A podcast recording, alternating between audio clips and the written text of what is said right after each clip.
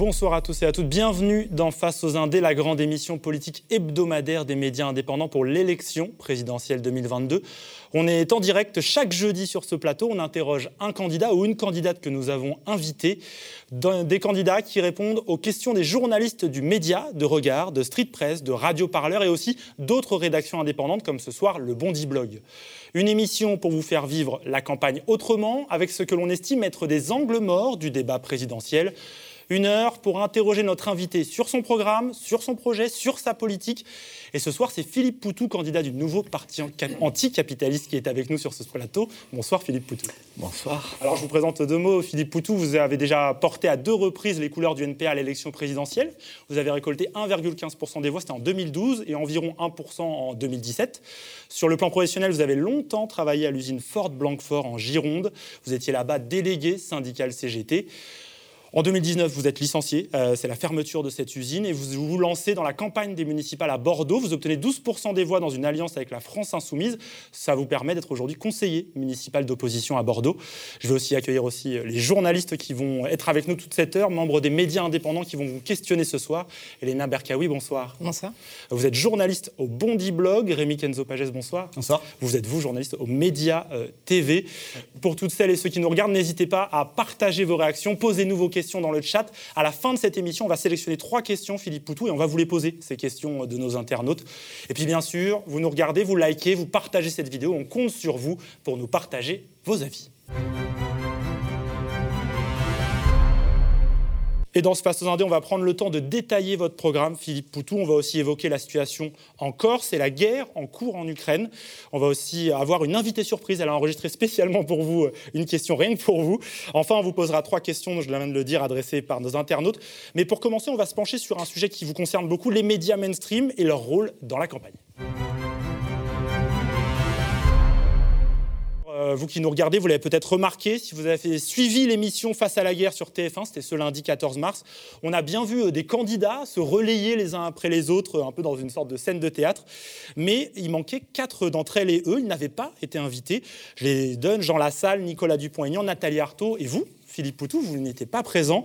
Dommage car lors de votre dernière intervention euh, d'un débat présidentiel, vous aviez quand même marqué les esprits.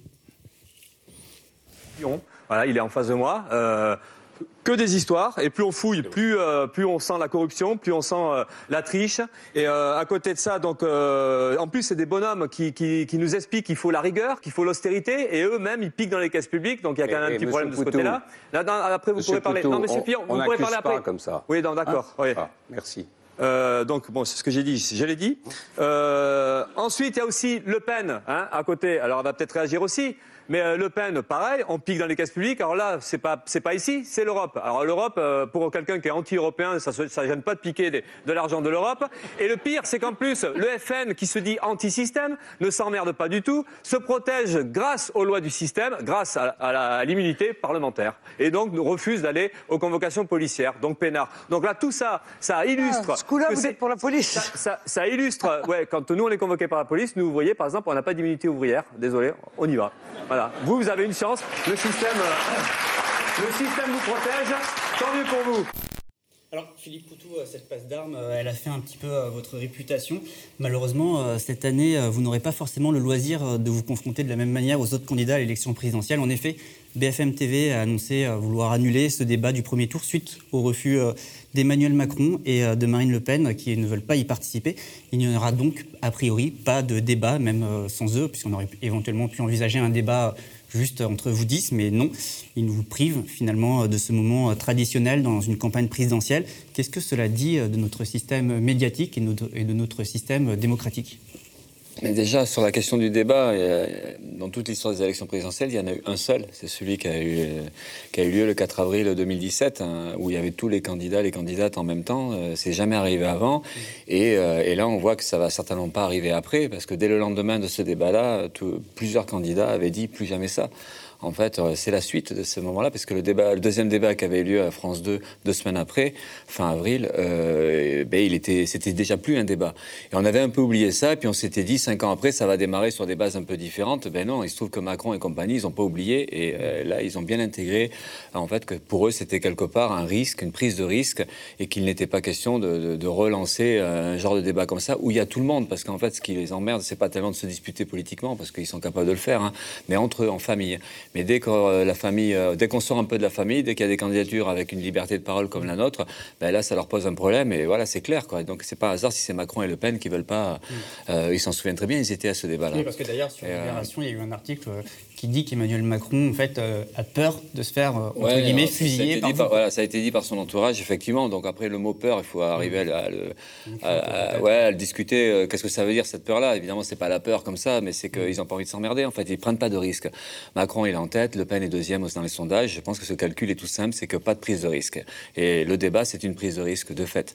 Ah, ils peuvent se retrouver dans des situations un peu inconfortables. Mais alors ça dit de, ben justement que les élections, c'est pas du tout démocratique, mais c'est pas un scoop non plus. La loi des c'est quelque chose de profondément antidémocratique. Même quand on franchit ce cap-là, on s'aperçoit que derrière, de toute façon, on n'est pas traité de la même manière. Bon, voilà. Alors, il y a la question de Macron, de Le Pen et des gros candidats qui veulent pas débattre. Derrière, on voit les gros médias ben, qui jouent le jeu, en fait, hein, qui s'adaptent à la fois aux lois euh, du CSA ou de l'ARCOM et qui s'adapte à la volonté des, gros candidats. Et puis du coup, tout le monde se plie à ça. Et puis voilà. Et puis il n'y a pas de débat parce qu'en fait, tout le monde s'en fout. En réalité, la, campagne électorale ou l'élection présidentielle, c'est un petit spectacle politicien. Et euh, ben, ça va quand ça tourne eux. Et puis euh, voilà. Mais peut-être ce qui est en train de changer, c'est que ça s'assume euh, sans honte maintenant. le, déni de démocratie s'assume beaucoup plus clairement qu'avant. Et c'est peut-être ça qui est en train de changer. Mais à l'image de ce qui se passe dans la société, parce qu'on peut se plaindre de l'absence de démocratie. Mais nous, ce qu'on a envie de dire, c'est que l'absence de démocratie, elle est aussi au quotidien euh, avec bah, un pouvoir de plus en plus autoritaire, avec une répression de plus en plus systématisée, euh, des droits d'expression, des droits de contestation qui sont très limités. On est dans une société qui se durcit. Et euh, finalement, ce qui se passe dans l'élection, dans la, campagne, ben, c'est juste un petit reflet d'une réalité d'une société qui, est de, moins en moins démocratique. Là, c'est une campagne qui est hyper particulière. On arrive à une sorte de paroxysme de ce point de vue-là. On a un président sortant qui ne veut pas débattre. On a une crise sanitaire qui, j'imagine, a dû vous empêcher dans les meetings, dans le tractage. Il y a la guerre en Ukraine, tout ça. Vous, votre campagne, elle se passe comment? Ben, ça fait peut-être bizarre de le dire, mais on a une campagne qui se passe bien. Enfin, entre guillemets, évidemment, comme vous dites, on est obligé de le relativiser par rapport à l'actualité internationale, par rapport à, toutes les difficultés économiques, enfin, et puis, puis même, enfin, il y a une véritable misère, enfin, une pauvreté, une précarité, enfin, et puis euh, donc une société qui se durcit, puis dans une ambiance hyper réactionnaire, avec, avec euh, des Zemmour et compagnie, avec une sorte de décomplexion euh, mm. d'idées de haine. Bon, donc c'est difficile de dire que ça se passe bien. On va en parler, mais, concrètement, qu'est-ce que ça change pour vous, ce, contexte qui a, expliqué Ça change, on ne sait pas trop que ça change, parce qu'en fait, notre, quand on est candidat à une élection comme celle-là, c'est toujours compliqué. Bon, les parrainages, et derrière, ça reste compliqué, parce qu'en fait, euh, c'est comment on arrive à se faire entendre le plus fort possible. Alors, même, même avec une absence de démocratie dans les médias, même avec des débats qui sont supprimés, de toute façon, pour nous, c'est déjà un moment important, dans le sens où on s'adresse déjà beaucoup plus largement à la population. Euh, on milite au quotidien, tout ce qu'on dit là dans la campagne électorale, on le dit tout le temps. Euh, mais c'est vrai que dans une campagne... Comment? On n'entend pas les candidats. Ben, si, on, on entend quand même, enfin, nous on le voit, on fait des meetings à 600, euh, jamais on fait ça encore d'une campagne. Vous avez euh, ah non, mais c'est efficace. Ah non, et nous, on voit la différence, évidemment. On a les réseaux sociaux, euh, pour nous, on est à, une échelle basse, mm. mais on a des scores de, de, fin de mm. on nous regarde, on nous écoute, on, ça réagit dans la rue. Moi, je le vois. Enfin, non, c'est hyper visible. Pour nous, c'est hyper visible. Quand on fait la différence entre une situation hors campagne et maintenant, et, c'est beaucoup de discussions, et on voit, d'ailleurs, on mesure peut-être un peu mieux aussi, même si on est dans un climat de résignation, ou même si on voit pas des grosses luttes et tout ça, n'empêche qu'il euh, y a beaucoup de gens qui se posent des questions, euh, qui sont très réceptifs à ce qu'on raconte, mais, euh, mais et puis comment on fait, comment on s'en sort de tout ça? Et notamment une jeunesse. Dans les meetings, on a beaucoup de jeunes et des, et des très jeunes, 18 ans, 19 ans, 20 ans, parfois même des personnes, des jeunes mineurs qui viennent au meeting, qui viennent discuter, qui viennent poser les problèmes sur les oppressions, sur, sur la révolte sur cette, contre cette société-là. Donc en fait, ce qu'on fait là, on voit que c'est utile. Voilà, c'est utile parce qu'on fait entendre quelque chose et, et on donne un petit peu d'air aussi à des des gens qui étouffent dans ce climat réactionnaire. Donc en fait, voilà, on est. Euh, alors c'est pour, pour ça que pour nous, c'est une campagne qui est intéressante parce qu'on est des militants et plus on peut, euh, plus on a de l'activité, plus on a de, plus, plus les gens sont réceptifs à ce qu'on dit, plus on discute. Et derrière, c'est aussi l'idée de comment reconstruire des outils militants. Et il y a l'idée évidemment que le NPA, ben, on n'est pas très costaud, donc plus si on arrive à se, à se renforcer dans cette campagne-là, tant mieux. Mais au-delà de la question du NPA, c'est comment on arrive à poser le problème d'un outil politique à gauche, d'une gauche radicale qui manque. Et c'est ça qu'on veut mettre aussi euh, sur la table de, cette présidentielle-là, d'un débat, de, perspectives politiques. Et la campagne électorale, de fait, même avec ses limites, mm. euh, même avec tout ce qu'on disait tout à l'heure, c'est aujourd'hui pour nous quelque chose qui, va nous aider beaucoup. Alors, il y a un collectif, euh, le collectif Stop Bolloré, qui organise demain un mm. meeting à Paris pour dénoncer la concentration des médias aux mains de quelques milliardaires, dont la figure la plus caricaturale est celle de Vincent Bolloré. Euh, comment fait-on aujourd'hui euh, face à ces grands groupes qui font main basse sur euh, la presse?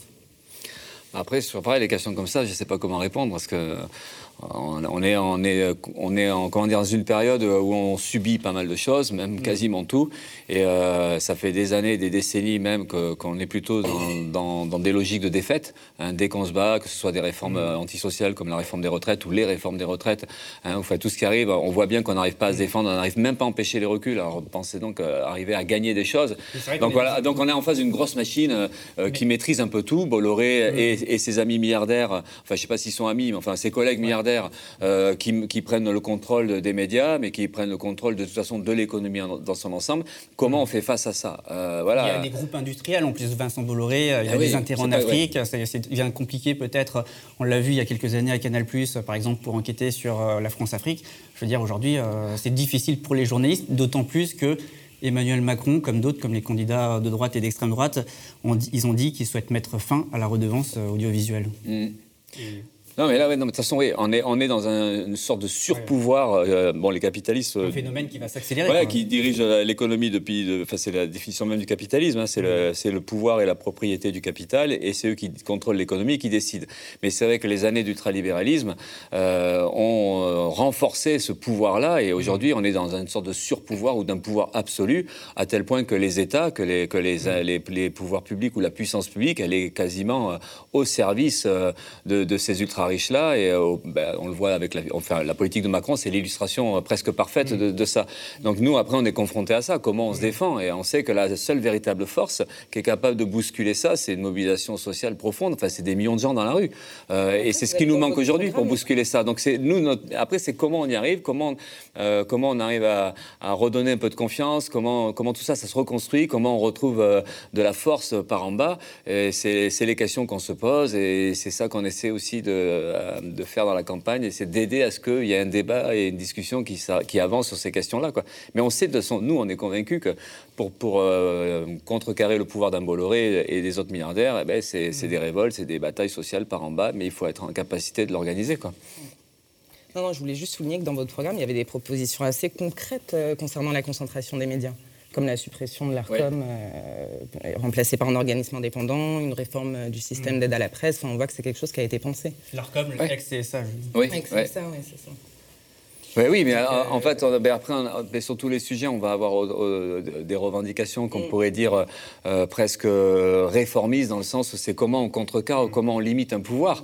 Mais nous aussi, on pose un autre problème, c'est quand la, réalité, c'est qu'en pour vraiment neutraliser des Bolloré ou, mm. ou empêcher les moyens de nuire à, ces puissances-là, enfin à ces multinationales ou à ces capitalistes-là, c'est l'expropriation. En fait, c'est une économie qui est socialisée. Ouais, c'est vrai, euh, notamment les grands groupes, évidemment. On discute de, de, ceux qui ont le pouvoir de, Par exemple, du groupe Bolloré. Ouais, du groupe Bolloré, de Total. Enfin, là, on parle des médias, mais on peut, on peut discuter de toutes ces grosses multinationales. Donc, la seule solution, c'est en fait, c'est l'expropriation, la socialisation, c'est-à-dire en faire que des secteurs entiers de l'économie soient complètement sous contrôle euh, de la population. Et c'est le système bancaire, notamment. Donc, euh, c'est pour ça que. Ouais, mais, que dans votre programme, vous voulez nationaliser notamment les industries de l'énergie et des médicaments. C'est même pas nationaliser, c'est socialiser. mais... Des questions sur ce sujet des médias, et ensuite on passera encore quelques minutes, et ensuite on passera à la suite. Euh, oui. Euh, on a vu un candidat, euh, pour ne pas le nommer, Jean Lassalle, qui a dit que lui ne voulait plus faire semblant et qu'il envisageait très sérieusement de, mm. de, renoncer à sa candidature. Effectivement, on peut se poser la question quid de l'intérêt de poursuivre la campagne dans ces conditions-là, en fait? Non, mais nous, on voit qu'il y a un intérêt. De toute façon, on sait pas, franchement, on s'est pas fait chier d'avoir les 500 parrainages pour abandonner au bout. Et là, on est. On s'est trop battu pour le ouais, mais euh, on n'est pas, on découvre pas non plus. Mais symboliquement, ça euh, pourrait avoir un, ça pourrait avoir un effet de dire en fait, euh, dans ces bah, conditions. ouais, mais on n'a pas envie d'être dans la posture de la, parce que on peut toujours dire oui, on est victime un peu. Non, ben oui, ok, on fait un constat, on fait un constat, mais c'est pas non plus un scoop encore une fois. Mm. On se découvre pas. Justement, vous parliez de l'Arcom, mais justement, c'est aussi un petit peu l'Arcom qui, qui, qui, fixe les règles, les règles du jeu. Et là, ce qu'on voit, c'est que notamment, on l'a vu à TF1 lundi dernier, on le voit aussi là avec BFM pour le débat.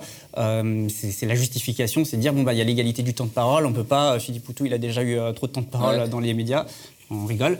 Et, et voilà, et vous justement là-dessus, vous dites bah, il faut démanteler l'Arcom.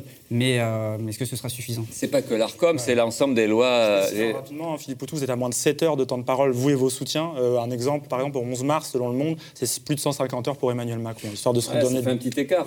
Ce qui explique en partie l'écart dans les sondages, hein, même si mm. tout ne s'explique pas par la présence médiatique. Mais oui, ça a, un effet. Bon, ça change pas tout, mais ça a un effet de tassement, ou en tout cas de marginalisation et de discrédit politique. Voilà, ça joue, forcément. Mais, mais oui, donc il y a la règle de l'ARCOM, enfin de l'ex-CSA, mm. mais c'est l'ensemble des on a l'impression quoi. Ouais, mais c'est l'ensemble des règles électorales parce que bon, je reviens sur les parrainages, mais après c'est la question aussi financière. Euh, des, partis politiques qui ont, des millions à disposition, c'est évident qu'ils ont d'autres moyens d'agir, de se faire entendre. C'est pas juste la question médiatique en fait. Hein. C'est aussi la présence au quotidien, en dehors des campagnes électorales. Bon, donc et nous on arrive, on ne découvre pas ça.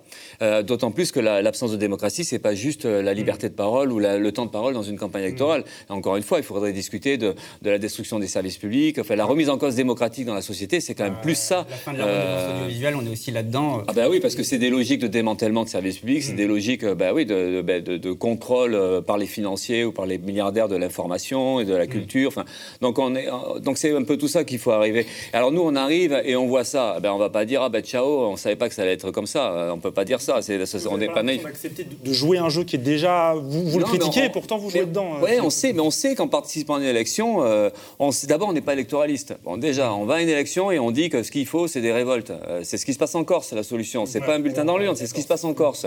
Donc euh, déjà ça. Deuxièmement, la fonction présidentielle, on n'en veut vraiment pas. Euh, et on ne va pas faire les naïfs là-dessus. On ne veut pas être président de la République. L'objectif, c'est une tribune et que. non, mais c'est pas qu'une tribune. C'est pas qu'une tribune parce que justement, on peut effectivement dire ah oui, mais alors vous servez des élections comme une tribune. C'est ce qu'on disait souvent à un moment donné.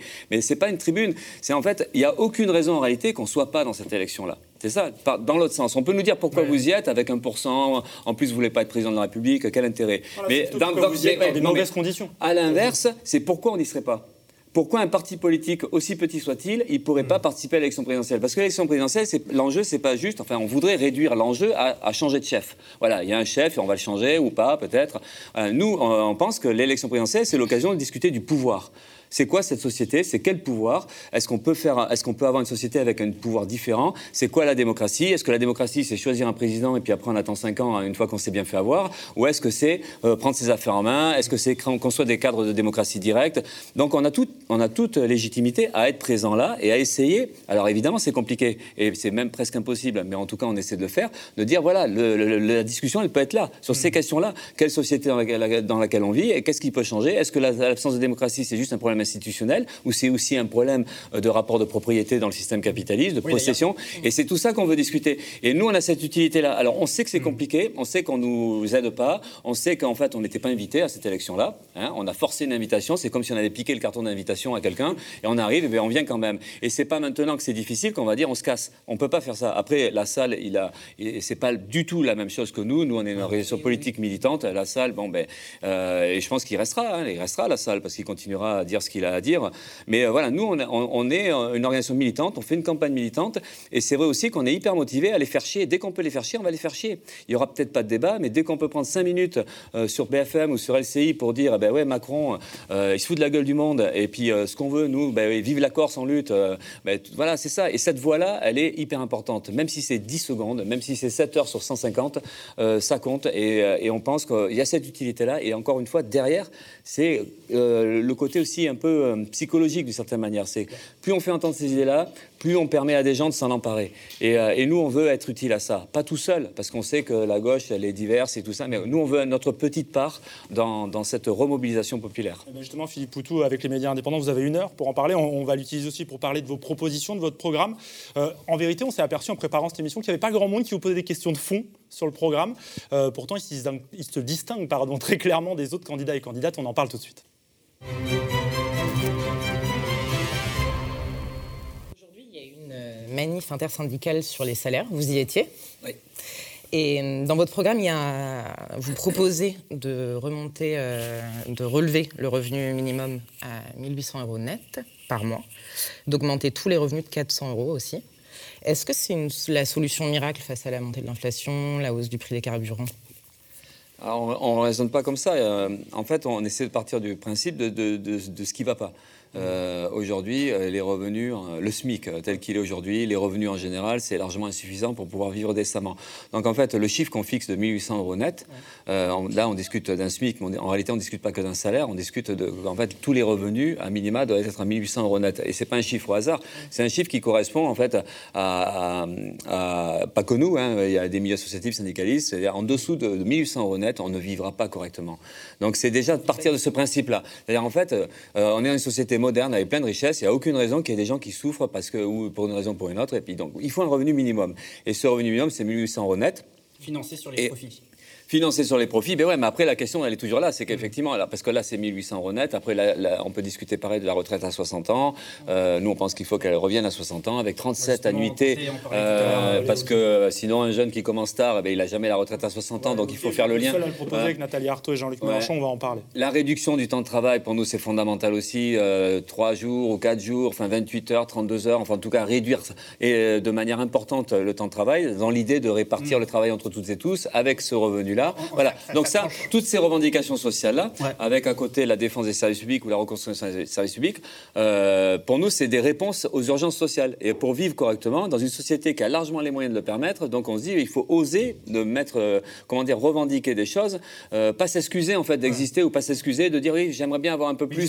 C'est pas un peu plus qu'on veut, c'est normal. On veut normal. On veut, enfin, je ne parle pas bien, mais on veut des choses qui. qui mais ouais, mais des trucs. Mais c'est une question de dignité, c'est une question de. On n'est pas en train de sinon, c'est un peu des fois le problème des, luttes syndicales. On est tellement affaibli, tellement, on se sent tellement pas fort qu'on va dire ah, si on pouvait avoir 2% de plus. Mais non, c'est pas 2% de plus qu'on veut. C'est qu'en fait, on veut un partage équitable de la richesse dans la société, d'autant plus que cette richesse de la société, elle est quand même produite pas par les actionnaires, pas contrairement à ce qu'on veut nous faire croire, hein, pas par les milliardaires. Elle est produite par tous celles et ceux qui galèrent, et y compris celles et ceux qui sont aujourd'hui au chômage. Par rapport à ça, vous avez dit euh, le mot oser là, mais oser, c'est justement peut-être le sujet parce que, par exemple, vous avez parlé euh, des retraites. Emmanuel Macron, lui, il veut la retraite à 65 ans.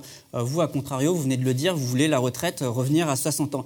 Mais durant ce quinquennat, avec plus toutes les promesses aujourd'hui que, que, nous fait la majorité pour le prochain mandat, s'ils sont réélus, on a l'impression de faire face à de nombreuses régressions sociales, il y a des attaques de toutes parts euh, qui se profilent. On respire plus euh, dans un contexte là où on étouffe aussi dans un contexte économique avec l'inflation, etc. Alors justement, on a, là une candidature avec la vôtre, avec euh, peut-être aussi Nathalie Arthaud, des candidatures qui sont là pour parler justement. Vous dites le mot oser, mais ça tranche, ça tranche beaucoup quoi. Ouais, c'est pour ça que ouais, c'est ça, c'est oser, c'est aussi mm.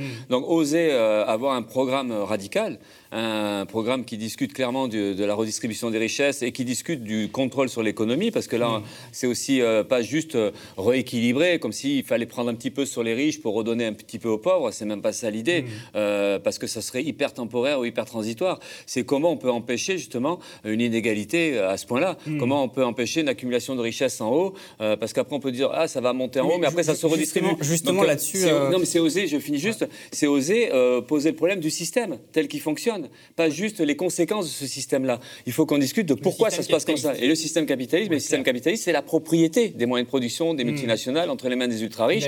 Tant qu'on s'attaque pas à ça, tant qu'on s'attaque pas à ça, eh bien, on va se hmm. retrouver toujours à, En fait, il va falloir toujours se battre, toujours résister. Et on sait qu'on ben, le camp des opprimés, il n'a pas toujours les moyens de résister en permanence et de se battre en permanence. Donc, pour éviter cette situation-là, il faut s'attaquer à la source du problème. Et la source du problème, c'est la propriété capitaliste. Donc c'est pour ça qu'on parle d'expropriation, de socialisation, y compris le système bancaire. Et il n'y a, que, y a que comme ça qu'on peut réellement euh, mettre en place une économie. La réquisition aussi, parce que moi, quand j'ai lu votre programme, j'avais un petit peu l'impression que la réquisition, c'est un peu l'outil premier de votre politique. Oui, ouais, ouais, quand je dis expropriation, c'est la réquisition, effectivement. On réquisitionne, même si la, loi de la réquisition, par exemple, des bâtiments vides, c'est pas de l'expropriation. Mm. Mais, mais nous, on est effectivement sur la réquisition et sur l'expropriation, c'est-à-dire en fait la suppression de la propriété privée capitaliste. Mmh. Et euh, c'est alors après on nous dit c'est utopique ou euh, machin, oui sûrement. Pour l'instant en tout cas ça l'est, mais c'est obligatoirement un objectif politique. Il faut qu'on discute mmh. sérieusement.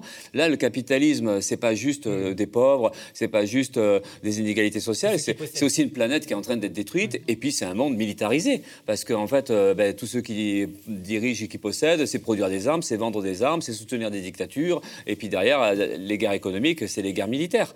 Donc en fait, il y a vraiment, nous on pense qu'il est vraiment d'actualité et il est vraiment très raisonnable même de discuter de comment ce système-là on le renverse.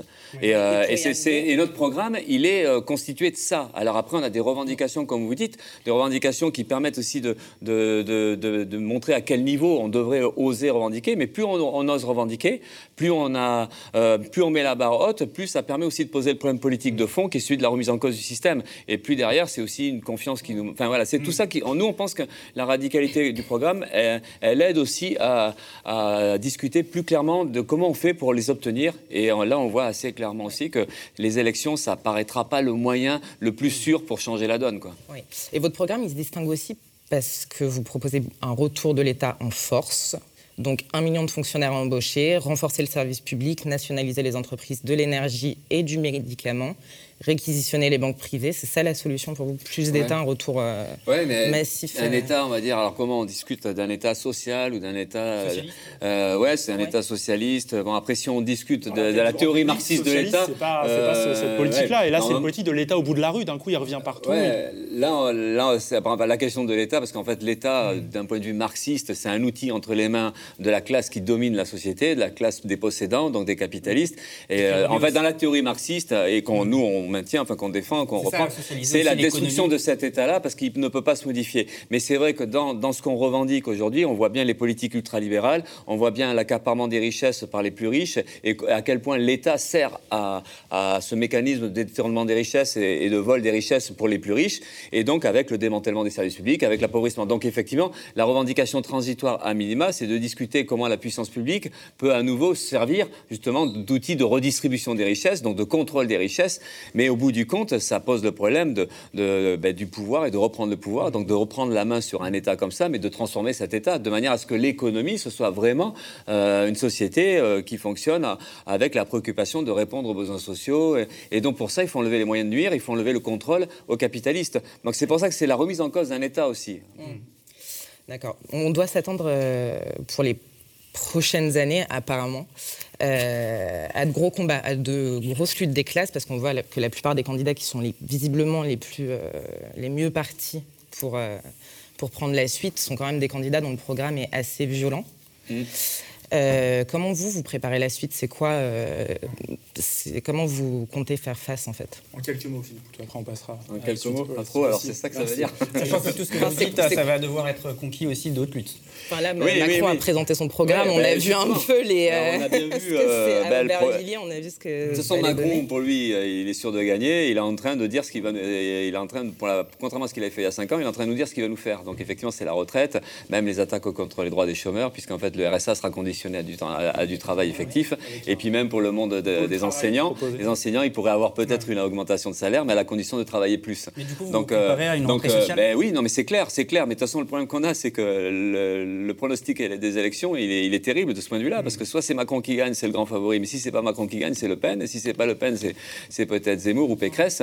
Et en fait, la, victoire à, gauche, entre guillemets, elle est la moins probable. Donc on sait de toute façon qu'on va avoir un gouvernement ultra-libéral et euh, réactionnaire, parce qu'on peut hmm. dire que Macron, c'est aussi, on est aussi dans le réactionnaire, parce que les Darmanin, les Blanquer, hmm. idéologiquement, on n'est pas loin euh, des idées d'extrême droite, et même très proche des idées d'extrême droite. Donc de toute façon, on aura un gouvernement qui sera notre ennemi. Donc c'est la question du plan B, effectivement, c'est qu'aujourd'hui, hmm. on sait qu'il faut qu'on se prépare à des mouvements sociaux. Alors comment on construit ça? Et c'est ça que je disais au début. C'est comment dans la, dans, la, dans la, campagne électorale on peut déjà poser ce problème-là. Et c'est ce qu'on peut reprocher à Mélenchon d'ailleurs, euh, avec qui on partage pas mal de revendications sociales. Hein. Mais il y a un truc qu'on partage pas du tout, c'est euh, euh, faire comme si euh, il gagne, tout est bon, mais et s'il gagne pas hein, Et qui est malheureusement d'une certaine manière le plus probable. Comment, comment on se prépare à la suite? Comment à partir du mois de mai, qu'est-ce qu'on fait à partir du mois de mai? On attend 5 ans. On attend 5 ans qu'un autre super candidat de gauche puisse éventuellement gagner. Donc c'est pour ça que l'actualité aujourd'hui, c'est les luttes sociales, c'est le mouvement social à construire, à reconstruire, et c'est aussi de discuter d'un outil politique qu'on n'a pas. La gauche, elle est laminée, euh, elle est euh, pas que divisée, elle est complètement impuissante, complètement hors sujet ou, hors concours. Donc il faut discuter de comment reconstruire la gauche et quelle gauche on voudrait. On voudrait pas sauver euh, ou refaire la gauche qu'on a eue hier, hein, qui s'est reniée tout le temps et puis qui a, gouverné contre les populations dès qu'elle a eu le pouvoir. Nous, on voudrait une gauche radicale, anticapitaliste, féministe, internationaliste, antiraciste. Et comment on la reconstruit cette gauche-là? Et avec qui Et avec qui? Non, mais ouais, mais, mais, parce que personne n'en parle. Et c'est pas, c'est ni Mélenchon, ni Roussel, ni, ni encore moins Jadot ou, Hidalgo. Alors nous, on essaie d'en parler. Et, c'est important d'en parler, c'est de dire, alors qu'est-ce qu'on fait? Comment on se défend demain? Est-ce qu'on est capable d'imaginer la situation dans un mois Parce que les élections, c'est dans un mois. On sera dans la merde dans un mois. Donc pourquoi personne pose ce problème-là mm. Qu'à un moment donné, euh, peut-être qu'il faut discuter de, que faire de la politique, ça ne sera pas juste attendre 5 ans. Et, euh, c'est ça qu'on voudrait mettre sur, le, sur la table. Poutou, euh, si la lutte des classes, elle doit s'intensifier ces prochaines années et qu'on doit s'attendre à de grosses luttes, il y a aussi euh, peut-être euh, de la répression policière, euh, malheureusement, qui, souvent qui accompagne ces luttes. Donc il va falloir aussi peut-être s'y préparer. Philippe Poutou, je vous avais reçu sur ce plateau en juin. À ce moment-là, je vous avais demandé, je vous avais posé une question si on avait besoin de continuer à déléguer la sécurité à des corps d'État, s'il n'était pas temps de penser notamment à la question de l'abolition pénale. Vous m'aviez répondu que ce n'était pas forcément évident à formuler aujourd'hui ce sujet, mais que vous ne rejetiez pas forcément cette idée. Vous voulez d'abord apporter une réponse immédiate par rapport à une urgence face aux violences systémiques de la police, notamment dans les quartiers populaires en commençant par désarmer. Alors comment vous allez procéder et par, quel bout Quelle est la priorité? Après, euh, c'est sûr, il y a la vision un peu à long terme ou la revendication à long terme. Qui est, nous, on pense qu'il faut abolir la police, mais c'est dans l'idée d'une autre société où justement il n'y a plus d'exploitation, plus d'oppression, donc plus d'ordre à, maintenir. Hein. L'ordre capitaliste ou l'ordre du dominant, c'est là où il y a besoin d'une police en fait. C'est quand il y a une société divisée en classes sociales, une société qui repose sur l'exploitation et l'oppression, il y a besoin d'une police pour maintenir cet ordre-là, cet ordre des dominants. Donc quand on est dans la perspective d'une société où il n'y a plus de classe dominante, euh, évidemment la fonction policière c'est plus du tout la même. Donc à long mm. terme, et d'ailleurs ça ne se discute pas qu'à long terme, c'est qu'il y a aussi des débats sur l'abolition de la police, comment on pourrait... Comment on pourrait euh, ben, ça se travaille, alors nous on travaille comme on peut euh, avec les moyens du bord, mais on sait qu'il y a des milieux euh, ou universitaires ou militants dans les collectifs qui posent le problème. Aux États-Unis, quand il y a eu la mort de l'assassinat de George Floyd, on a bien vu Black Lives Matter mm. qui posait aussi ce problème de comment, enfin d'essayer de voir. Donc il y a ça, alors ça c'est à long terme, aujourd'hui c'est difficilement crédible, enfin comme on fait dans les mm. médias, c'est pour ça qu'on a aussi des revendications qui, qui posent aussi les problèmes de cette police-là qui est ultra violente et qui est de plus, plus la société est en crise, plus il y a des inégalités sociales, plus il y a des risques de contestation sociale, plus cette police va jouer son rôle de maintien de l'ordre et plus elle va être répressive. C'est ce qui se passe avec Macron. comment vous allez faire face à euh, cette corporation justement qui est très organisée et qui se défend C'est comme tout, c'est une question de rapport de force, de mobilisation. On peut imaginer sans, sans, sans discuter d'une révolution dont on ne sait pas quand c'est qu'elle va avoir lieu. On peut discuter que si le rapport de force il change euh, dans la période qui vient, s'il y a des mobilisations permanente, on peut imaginer qu'on peut faire avancer des revendications sur la démilitarisation de la société, c'est-à-dire, oui, désarmer la police, en tout cas les corps de police qui sont en contact avec la population. Mais je ne sais pas si vous avez vu les images en Corse. Les images en Corse, c'est intéressant parce qu'on a des manifestants qui avancent, une police qui recule, hein, euh, et, là, après, on peut se dire, il y a un moment donné, peut-être que la population sera suffisamment forte et elle-même pourra se défendre contre la violence policière, et que si... Un, mais c'est ça, mais c'est ça, mais la, Corse, c'est la démonstration de, ce que, de la réponse populaire face à la violence policière seulement, seulement sur, le, sur la question de, désarmer la police, c'est une, proposition que vous avez dans votre programme. Vous l'aviez déjà énoncé en 2017 euh, et vous aviez euh, choqué certaines personnes. Mais euh, c'est une, proposition qui est intéressante. On est dans un contexte où il y a une inflation de mesures sécuritaires, où on sort d'un quinquennat qui l'a démontré plus qu'aucun autre. Euh, mais comment vous pouvez être audible? Comment vous pouvez convaincre en fait? Parce que désarmer, euh, comment vous pouvez l'expliquer cette proposition aujourd'hui, par exemple? C'est pas une proposition, c'est un combat. Hmm. La, révolte, on verra demain, mais quand ça va se révolter, quand ça va péter, euh, ben, l'armement, il ne sera pas que du côté de la police. Donc le problème qu'il y a, c'est que, en fait, les droits démocratiques, non, mais sinon, après, on fait comme si, euh, euh, aujourd'hui, ne serait-ce que se battre pour défendre son niveau de vie, comme l'ont fait les Gilets jaunes, on se fait tirer à vue. Ils se sont fait tirer à vue. LBD, Grenade, d'une manière complètement injustifiable. Mais injustifiable. Blessées, une, violence, une violence physique, une violence psychologique, chose qu'on n'aurait pas imaginé en France. Et, voilà, on a vu après depuis que même. Nous, au bah, blog, on documente euh, dans les quartiers populaires la manière dont, euh, dont la police euh, agit depuis des années et des années, avant même le mouvement des Gilets jaunes. Oui.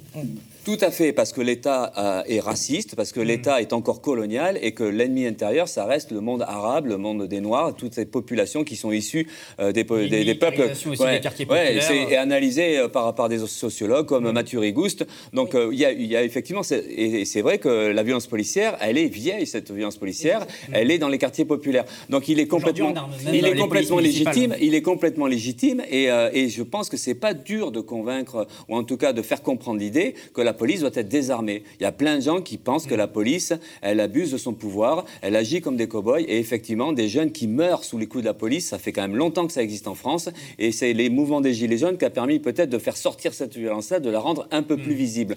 Donc nous quand on dit, nous quand on dit il faut désarmer la police, c'est une idée très populaire. Il n'y a pas besoin de convaincre. Par contre, quel moyen on a de, de, le, rendre effectif? Ça, c'est autre chose.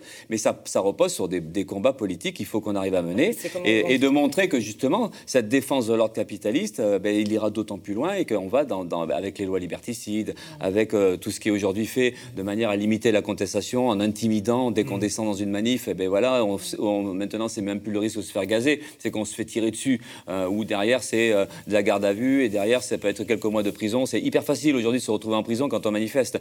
Bon, donc c'est comment on se défend par rapport à ça Et ça pose le problème. Il y a sur la question de, la répression des mouvements sociaux, il y a par exemple, basiquement sur une commune, on enlève la police, on la remplace par quoi? C'est peut-être ça aussi qu'il faudrait pouvoir réussir à expliquer aux gens, de dire en fait, demain on enlève la police, je sais pas, le mec qui tape sa femme, on en fait quoi? Oui, d'accord, mais là on discute là, là il y a plusieurs sujets là. Là on discute du désarmement de la police, on ne discute pas de l'enlever. Là j'ai discuté que enlever la police. C'est moi qui ai parlé dans le Voilà, ouais, non mais un, un policier sans arme c'est toujours un policier. On peut se demander comme ça. C'est un peu bête. Non, mais un, un, du diable, mais armé dans une un policier armé dans une manif, c'est injustifiable. Vous pouvez penser qu'à un moment donné ça l'est, ça ne l'est pas. Donc qu'on qu'on soit là pour le dire, c'est quand même un minimum. Qu'un policier soit armé dans un quartier populaire, c'est injustifiable. C'est ça qui fait qu'il y a des morts. C'est un, et donc ça, il faut être ferme là-dessus. Hmm. Il n'y a aucune raison que la police soit armée dans ces conditions-là. On ne parle pas de la chasse au terrorisme, on ne hmm. parle pas de, de, de, la mafia, ou de, on ne parle pas de ça. On parle dans les manifs, dans les quartiers populaires. Donc déjà ça, arriver à faire le tri. Ensuite, évidemment, la police, elle est utile aujourd'hui dans le cadre des violences conjugales notamment, et pas que. Hein. il y a des tas de violences du quotidien. Donc là, mais c'est pas parce que la police peut avoir un rôle utile aujourd'hui dans ces, dans ces histoires-là euh, que la police, elle est utile partout, que la BAC, elle est utile. Nous, on pense que la BAC, il faut la dissoudre. On pense que la BRAVE, il faut la dissoudre. Mm. On pense que c'est c'est ce que nous on discute. C'est ce que nous on discute, c'est que la police, elle a un rôle de répression, elle a un rôle de défendre l'ordre des dominants. Après, la police, elle a, elle Je ne veux pas avoir ce rôle-là. Ce que je veux dire, c'est comment on fait, on fait non, mais comment on a d'autres méthodes de régulation sociale. C'était ça ma question. Mais oui, mais une population qui s'auto-organise, l'autogestion, c'est les idées libertaires, c'est les idées euh, de, contestation du mouvement social ou comment dans les quartiers, on n'en est pas là, mais c'est ça qu'on défend. Effectivement. peut-être pour comprendre, pour, comprendre comment. Nous, on pense que les cortèges aujourd'hui doivent pouvoir s'auto-défendre. Oui, non, mais je vais finir parce qu'une question est quand même posée, donc après vous pouvez en poser une autre. Mais Non, mais ça, c'est le des émissions. On n'a pas fini, on n'a pas fini de traiter un sujet, donc euh, je finis juste. Je veux dire, je pense que c'est pas C'est aussi un problème politique de fond. C'est comment la population, comment dans les quartiers. Nous, on pense que dans les quartiers, par exemple, euh, ça pourrait se poser très rapidement, et ça se poserait même d'une certaine manière depuis longtemps. C'est comment les quartiers sont en situation d'autodéfense euh, face même à la police. Euh, comment plus de services publics dans les quartiers non, populaires, mais, non, mais même, nous on n'est pas une démocratie directe par en bas. On, on remplace la police par du soin, par l'école, par l'éducation. Si la police, quand, dans le cadre où la police, elle joue un rôle euh, violent, brutal et de répression euh, et d'attaque, d'agression d'une population dans les quartiers, notamment des jeunes, le problème peut se poser que politiquement, comment cette jeunesse-là, comment ces quartiers-là se défendent eux-mêmes, s'organisent mm. eux-mêmes, et puis même discutent de tous les problèmes internes, parce que des violences internes, il peut y avoir avec les mm. jeunes qui font du scout, qui font du bruit bruit, où des fois il y a des bagarres, il y a des règlements de compte et tout ça. En fait, est-ce que la population, à un moment donné ou à un autre, serait pas en capacité de traiter ces choses-là? Y compris donc toutes ces questions qu'on dit d'ordre privé, qui ne sont en réalité pas d'ordre privé, c'est les violences familiales. Euh, alors, est-ce qu'on pourrait pas imaginer, parce que là, on a une habitude, une société où il y a une police qui doit s'occuper de ça. Hein, et on pourrait discuter aussi comment la population s'en occupe, et comment des services sociaux, comment des services publics ultra présents dans tous les quartiers populaires pourraient justement avoir des réponses pas seulement répressives, hein, mais aussi des réponses de comment, euh, ben, comment euh, faire en sorte que la vie sociale ben, se passe beaucoup mieux. Donc, sans chômage, sans pauvreté. Peut-être besoin de la police. Comment? Peut-être que si l'État était un peu plus présent, notamment à travers les services publics, le soin, l'éducation, etc., il y aurait peut-être moins éducateur, animateur, et puis mmh. bon, en fait, ça relève d'une violence de la société, une violence avec le chômage, la précarité. Je voudrais vous demander par rapport à ça, parce que vous, si, si, très rapidement, pour passer à la question suivante, mais parce que justement, vous me dites que vous avez mené une réflexion euh, profonde euh, au-delà de, des mesures. Euh, de... Pas assez profonde, je pense, mais bon, je veux dire, une Au-delà, au-delà des, des, mesures de désarmement sur la question de la remise en cause, mais je parle d'un point de vue structurel de la police. Est-ce que du coup, ça signifie aussi qu'on discute de son financement? Est-ce qu'on maintient le budget de l'État qui est réservé justement à la police? Qu'est-ce qu'on en fait de ce, budget? Ah non, mais nous, on est pour diminuer, évidemment. Mais enfin, nous, on est convaincus. c'est une des grandes revendications outre-Atlantique, justement, avec Black Lives Matter et Défense ouais, police. Oui, d'ailleurs, ils demandaient des diminutions drastiques de budget euh, de financement des polices fédérales, des polices de, de, de ville. Ouais, ouais, tout. Et euh, non, mais, mais, justement, parce que c'est vrai qu'on le voit, euh, ça fait combien d'années qu'on a les discours sécuritaires, hein, qui étaient d'abord des, des, discours de droite et qui sont devenus aussi des discours de gauche, et qui disaient, bon, face aux incivilités, face face à la délinquance, face à tout ce qui se passe, la réponse, eh ben, c'est des policiers, de la vidéosurveillance et donc toujours plus de moyens.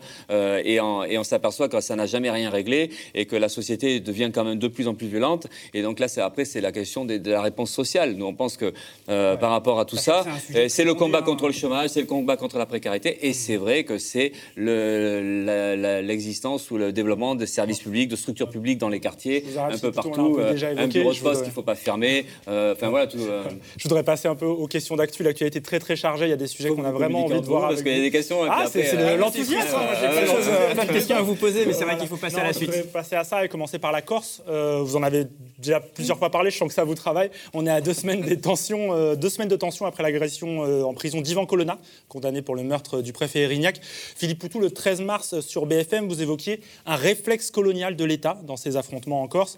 Dans votre programme, vous affirmez vouloir mettre fin au système colonial. Bah, tout simplement, est-ce que pour vous, ces événements en Corse, c'est un avatar de ce système que vous dénoncez? Mais oui, enfin, un avatar, je ne sais pas trop ce que ça veut dire, mais, euh, mais euh, oui, oui, enfin, en tout cas, nous, on, pense que enfin, c'est assez, euh, ça semble assez clair. C'est il y a une colère qui a explosé en Corse.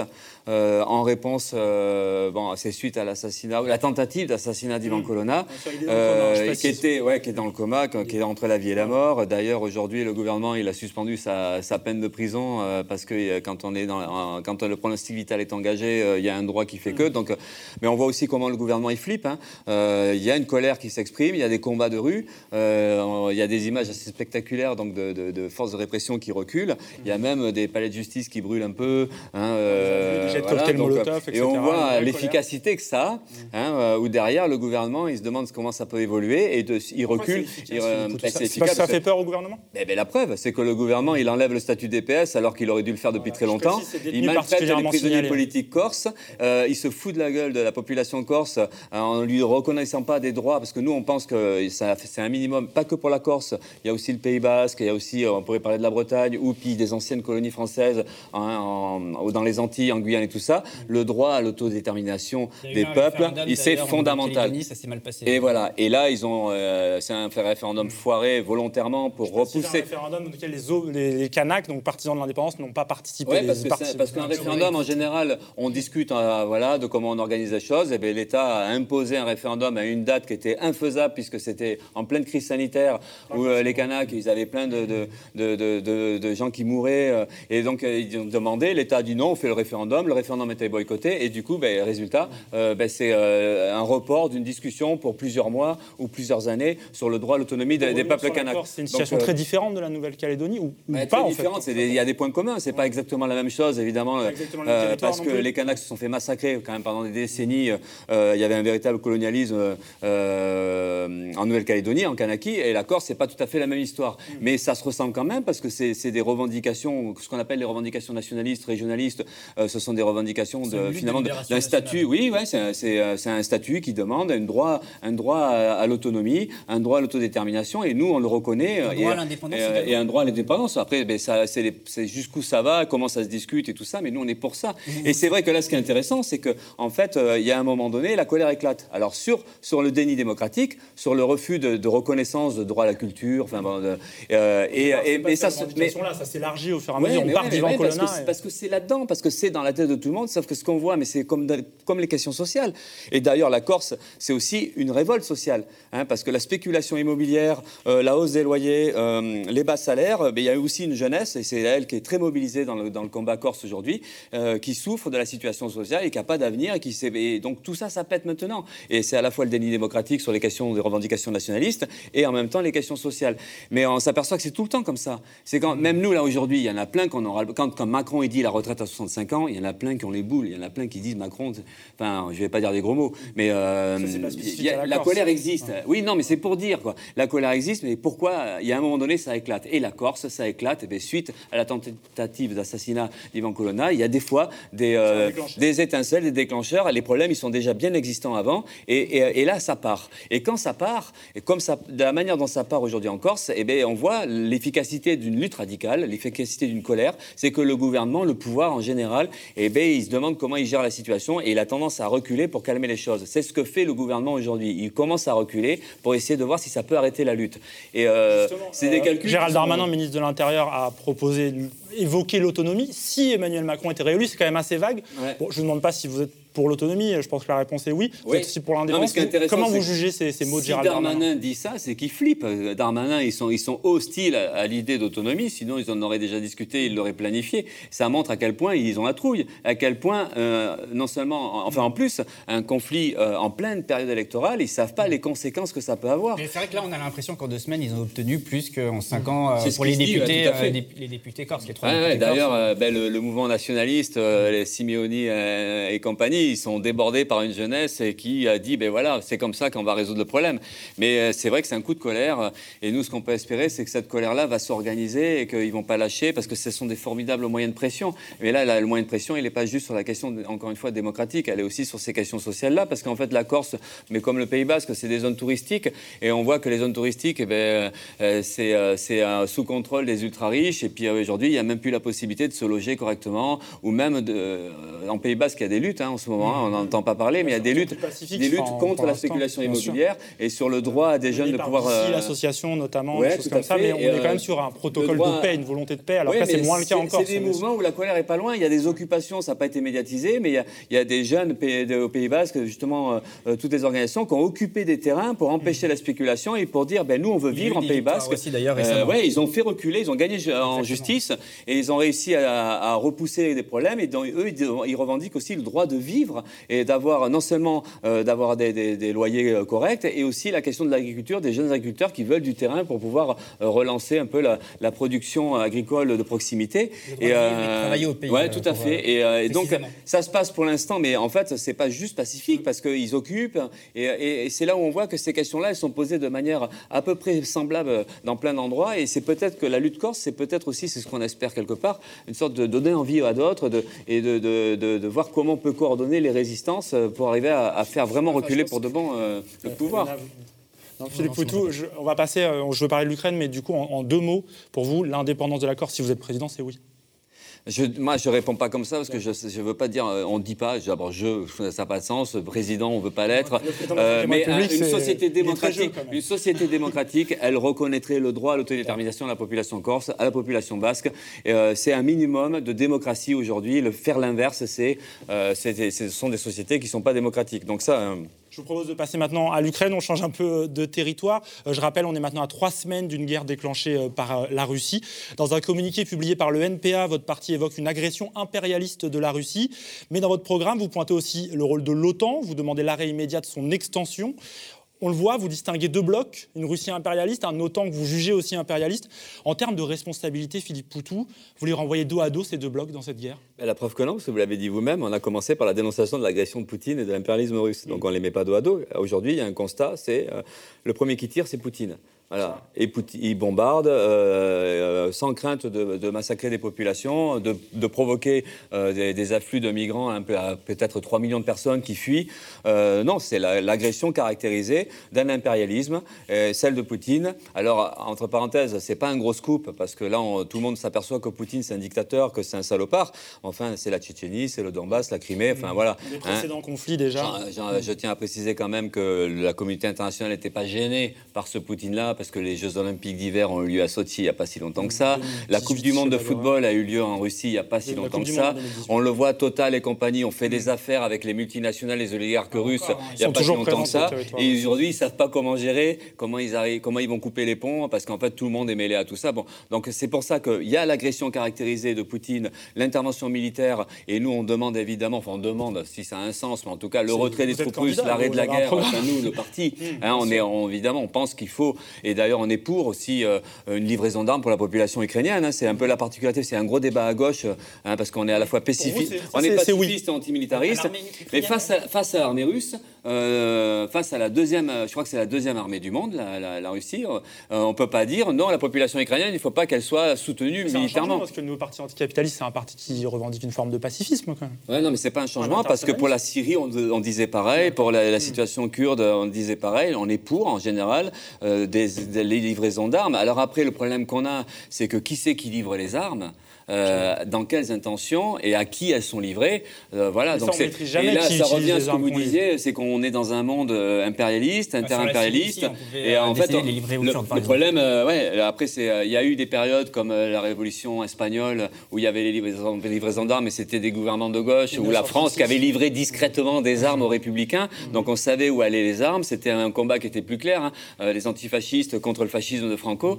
Il y a des situations comme ça qui sont plus faciles. de débat à l'époque sur ah, moment où le mouvement ouvrier ou le mouvement révolutionnaire était un peu plus costaud, aujourd'hui, on n'est pas dans cette situation-là. Donc c'est vrai que c'est pas simple. Autant on pense que c'est légitime que la, que la, population ukrainienne se défende. Donc ben oui, évidemment, la question de la livraison d'armes, ça paraît une évidence. Mais, ça signifie qu'on euh, peut comparer euh, le Front républicain euh, en Espagne avec non, non, non, non. J'essaie d'expliquer que les problèmes politiques se posent de manière un peu différente, mais c'est vrai que c'est de voir comment les raisonnements. Mais là, le problème qu'on a, c'est qu'en fait, on n'a aucune confiance dans, dans l'OTAN. Euh, aucune confiance dans Biden, dans le Royaume-Uni ou dans l'impérialisme français, parce qu'on sait que ces impérialismes-là, ils se moquent des peuples autant que les autres. On l'a vu avec l'Afghanistan, 20 ans d'intervention militaire euh, pour à la fin partir en laissant les talibans prendre le pouvoir et, euh, enfermer les femmes dans, dans, leur maison. on a vu l'intervention en Irak, destruction d'un État, destruction d'un pays, et l'embargo, parce que c'est la question des sanctions aussi. Les sanctions qui sont imposées, ben, ce sont les peuples qui les subissent la plupart du temps. Et on voit les conséquences, et l'intervention française au Mali, car rien rien réglé du tout. Euh, l'armée se retire et la situation, elle est certainement pire qu'il y a 8 ans. Donc on voit ça. Donc après, c'est difficile quand on est des organisations comme les nôtres. Alors on a des liens de solidarité avec des camarades en Russie, avec des camarades euh, dans plusieurs pays européens. On essaie de voir comment on peut construire des solidarités, comment on peut agir politiquement. Euh, mais on a aussi une forme d'impuissance aujourd'hui. Donc c'est toutes ces choses-là qui se discutent. Mais c'est vrai qu'on est, on c'est intéressant de discuter du monde tel qu'il est organisé, de la militarisation, de la course aux armements, de la production d'armes, des ventes d'armes. La France vend des armes à l'Arabie Saoudite, elle vend des armes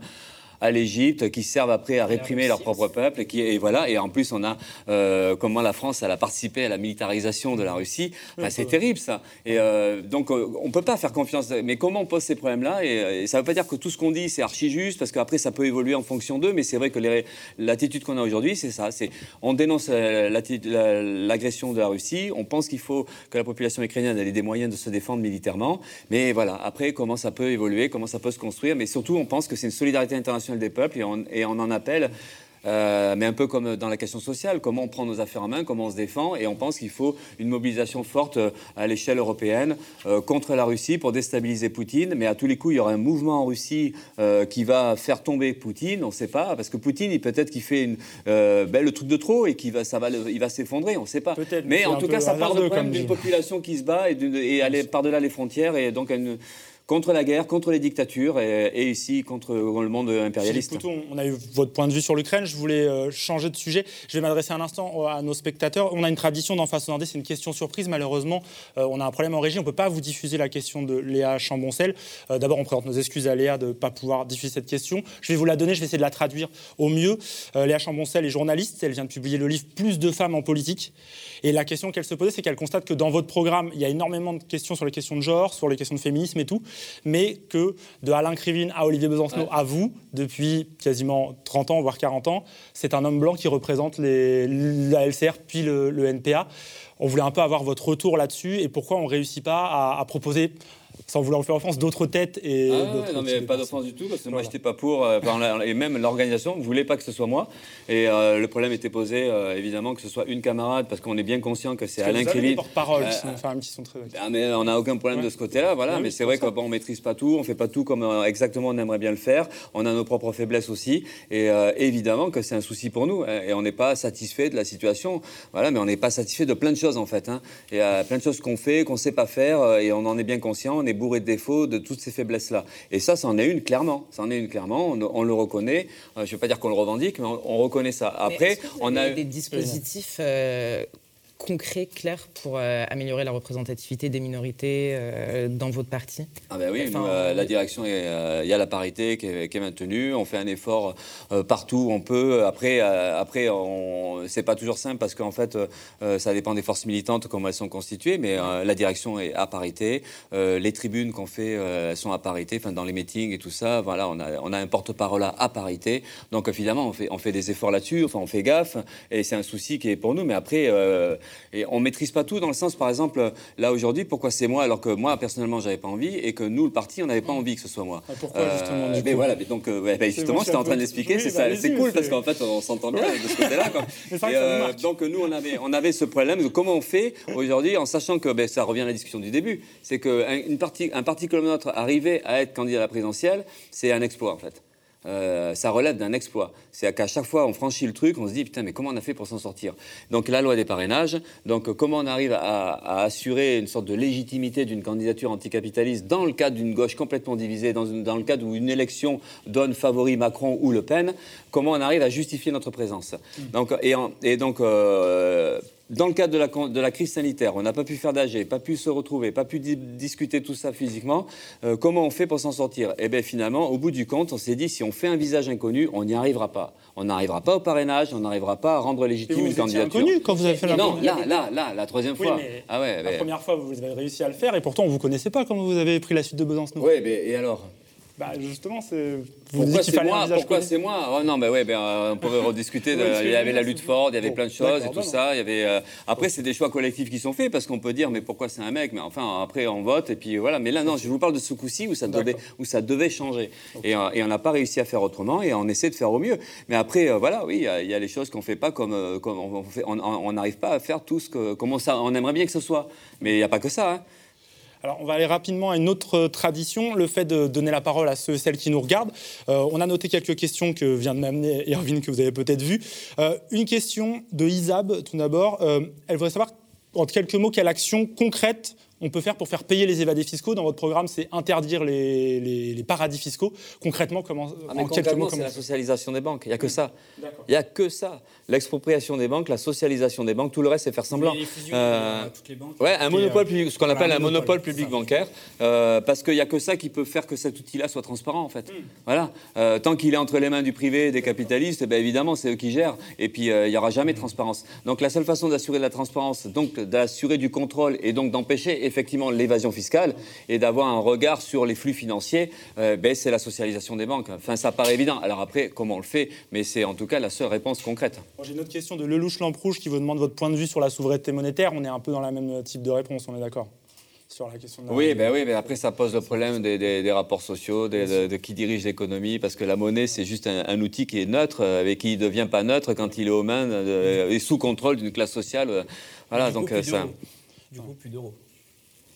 Bon, on sait rien, enfin plus d'euros, bah ouais, après on pourrait dire une seule monnaie, puis même la disparition de la monnaie, enfin si on discute Désolé, de. je euh, ralentis, je, je vais un peu vite. suis le mauvais élève. Une euh, question de, de nos téléspectateurs. Non, là ça devient technique et Euh, un peu plus. Une euh, question toute simple de Jordan. Est-ce que vous êtes la légalisation du cannabis Est-ce que c'est oui? Bah, bien sûr, Bah, bien sûr, mais largement, largement. Mais ça La fait longtemps. Là aujourd'hui, j'ai vu que même à droite, il y en a qui commencent à dire, bah oui, il faut légaliser le cannabis. Mm. Mais nous, ça fait bien longtemps qu'on le défend, mais même on est plutôt sur l'idée d'une dépénalisation de l'ensemble des drogues, euh, de l'utilisation des drogues, de la consommation des drogues. Après, Comme ça veut pas dire, euh, ouais, mais mais ça ne veut pas dire qu'après on considère que c'est pas dangereux que ça fait pas de mal et tout ça, mais, mais en tout cas contre la, contre la répression liée à, la consommation de la drogue, et, et, ça peut être aussi un outil qui, qui esquinte un peu le trafic. Et après, c'est comment on répond aussi médicalement, socialement à la question de la drogue qui fait aussi du dégât. Mais on est pour des salles de shoot, on est pour aussi une prise en charge collective dans la société, une structure publique qui se développe et qui permet de répondre à ces difficultés-là. Mais c'est vrai que ça passe, à notre avis, par une dépénalisation et une légalisation de ce qu'on pourrait appeler les drogues douces, même si ça ne s'appelle plus comme ça aujourd'hui. Hein, on ne distingue plus la drogue douce et la drogue question euh, de nos téléspectateurs et téléspectatrices. Euh, The M. Kaon, mes excuses à, lui ou elle si je, touche son, pseudo. Euh, est-ce que le NPA aidera les ZAD face aux grands projets inutiles? Ah Je peux témoigner, moi, pour avoir fait du reportage sur les ZAD. On voit des drapeaux du NPA. Quelle implication vous avez par rapport à ce eh ben, euh, on, est, euh, euh, on est tout petit comme parti. Enfin, j'exagère un peu. Il y en a des camarades qui disent arrête de dire ça. Mais, bon, on n'est pas un grand parti. Et dès qu'il y a un conflit, hein. dès qu'il y a un conflit de ce style-là, une ZAD, la plupart du temps, il y a des camarades du NPA. Le barrage de Sivens, Notre-Dame-des-Landes, le centre d'enfouissement de, déchets nucléaires à Bure. Enfin, tous ces projets-là. On peut parler à Besançon aussi. Il y a les jardins de VT, des, petits des combats contre, des. à Rouen, il y a les jardins joyeux. Alors, soit on est impliqué directement, soit on est en soutien euh, et, c'est vrai que toutes ces, les jardins d'Aubervilliers, c'est ce que voilà. Euh, on peut peut-être souligner parce que c'est dans l'actualité, il y a une victoire quand même. Une bonne nouvelle. Ouais, ouais, ben oui, oui, mais après, c'est, c'est, des combats, c'est des longs combats en plus. Hein. Et euh, donc tous ces trucs, voilà. Alors évidemment, c'est souvent des projets immobiliers, c'est pas que des projets immobiliers, parce qu'en fait, c'est souvent la défense dans un quartier, d'un espace vert ou d'un moment, d'un, endroit où on pourrait en faire autre chose. Et on est à fond là-dedans, évidemment, parce que derrière, ben, c'est la remise en cause, ben, justement, de ce pouvoir des, des, riches qui font ce qu'ils veulent. Et souvent, c'est la confrontation avec les collectivités territoriales qui elles font n'importe quoi et des projets complètement aberrants. Et on en voit plein des trucs comme ça. Là, j'étais du côté de Sète. 7 euh, Béziers, donc c'est du côté de Montpellier. Hein. et euh, il y a un projet d'autoroute, d'un échangeur, et on est allé voir euh, sur le terrain, on a discuté avec les associations, mais, des fois on se dit, mais c'est incroyable de faire des trucs comme ça, hein, de, construire une autoroute qui va intensifier le trafic routier. Et, souvent les milieux, les, milieux associatifs, ils sont hyper bons sur l'explication des conséquences. Et alors là, il y a un truc qui se passe, c'est qu'ils essaient de, justement de... Il y a plein de projets autoroutiers en fait, il y a plein de, grands contournements, et ils essaient de voir comment ils peuvent reconnecter toutes ces luttes-là et de manière à avoir un rapport de force plus favorable, mais contre ces logiques euh, ben, de, bétonisation. De... Et puis, en fait, c'est ce qui favorise, c'est la circulation des, bagnoles et des camions, quoi. Et euh, à l'opposé de ce qu'il faudrait faire euh, par rapport à l'urgence climatique. Philippe Poutou, on arrive doucement à la fin de cette émission. On avait une dernière question, on en a eu plein, c'était un, très bel échange. Avant de se quitter, on voulait évoquer la mémoire euh, d'un homme qui est Alain Krivine.